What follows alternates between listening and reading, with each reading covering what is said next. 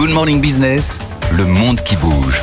Benaouda Abdedaïm Emmanuel Macron est en Inde. Le défilé militaire pour la fête de la Constitution indienne se déroule en ce moment même à New Delhi. Comment ce partenariat stratégique s'inscrit-il dans la politique de l'Inde? Euh, Paris ne se formalise pas d'abord euh, d'être le second choix de ce défilé euh, somptueux du jour de la République indienne. Le gouvernement de Narendra Modi a d'abord convié le président des États-Unis qui a décliné l'invitation malgré l'affirmation permanente par Washington du rôle primordial de l'Inde pour son alliance dans l'Indo-Pacifique. C'est donc un contingent de 150 légionnaire qui a ouvert cet événement avec dans le ciel de New Delhi trois appareils français, deux avions de combat et un avion militaire de transport et de ravitaillement. Vous pouvez peut-être voir les images. C'est magnifique. Il faut aller sur RMC Découverte parce que merci pour ces images qui sont euh, du, quasiment du direct. Et c'est euh, effectivement. En revanche, et vrai, on voit le ciel est très couvert. On voit la brume, on voit la pollution. Hein, Ce thème euh, permanent de la pollution atmosphérique indienne et il n'arrive vraiment pas à trouver la situation. C'est frappant. C'est frappant, effectivement. Et alors, les analystes en Inde ont, ont parfaitement saisi que cette disponibilité euh, de la France euh, à leur égard repose aussi sur l'espoir de nouveaux contrats d'armement euh, pour devenir à terme le premier fournisseur extérieur devant la Russie. Les médias indiens tablent sur des acquisitions supplémentaires de Rafale pour la marine, mais aussi sur le travail de développement conjoint d'un moteur par l'indien HAL et le français Safran. Et la voie est dégagée pour trois autres sous-marins de la classe Scorpen. Cela démontre la profondeur stratégique de ce partenariat. Pour citer une revue proche du BJP, le Parti nationaliste indo au pouvoir, qui par ailleurs relève combien la France ne ménage jamais son soutien à l'Inde sur la scène internationale face à l'expansion de la Chine, dans la lutte contre le terrorisme islamiste, la sécurité maritime ou encore les négociations climatiques. Tout ceci vu avec le prisme de Delhi. Un ancien ambassadeur indien à Paris va jusqu'à dire que la convergence est totale. Ce que confirme un expert à Washington de l'Asie du Sud.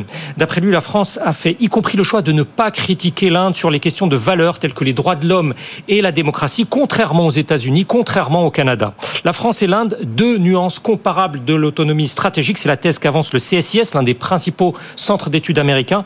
Mais sur l'essentiel, l'Amérique ne trouve en fait rien à y redire. Cette approche française lui sert à insérer davantage encore les Indiens dans l'architecture américaine de l'Indo-Pacifique. Et puis Emmanuel Macron va rencontrer euh, un, un Premier ministre indien qui pratique lui aussi le en même temps. Euh, puisque le paradoxe, c'est qu'il n'a pas du tout rompu les liens avec la Russie. Absolument pas. Excellente euh, transition, je cherchais. c'est là que la, la notion de, de, de multi-alignement, euh, pour employer la terminologie stratégique de l'Inde, prend tout son sens. Et en permanence, la veille de la visite du président français, le gouvernement indien a présenté les travaux préparatoires d'un corridor maritime qui doit relier plusieurs ports à l'est du pays à ceux de l'extrême-orient russe. Un ministre indien affirme que cela va changer la donne des routes maritimes pour les hydrocarbures, pour le charbon, pour les engrais agricole. Un économiste de Calcutta considère qu'il y a là une rationalité économique à maintenir autant que possible les liens avec cette Russie affligée de sanctions par le bloc occidental. Et l'Inde ne compte pas non plus délaisser ce qui a trait aux équipements de défense, même si les flux ont nettement ralenti avec la Russie. Le mois dernier, le ministre des Affaires étrangères s'est rendu à Moscou afin de tenter de régler le problème du paiement du matériel. Il n'y a pas encore d'indication claire à ce sujet. Toutefois, le chef de la diplomatie russe a exprimé la disponibilité de son pays à coproduire de l'armement dans le cadre du programme Make in India, lancé en 2014 pour la fabrication sur le sol indien. Un éditorialiste de Delhi considère que Moscou a fini de la sorte par accepter que l'Inde diversifie ses approvisionnements. Euh, d'ailleurs, on peut voir euh, dans ce défilé des MiG-29 russes euh, voler en même temps que le Rafale français sous un même drapeau. Avec la Russie aussi, les Indiens évoquent une convergence stratégique sur le fondement de leurs propres intérêts géopolitiques.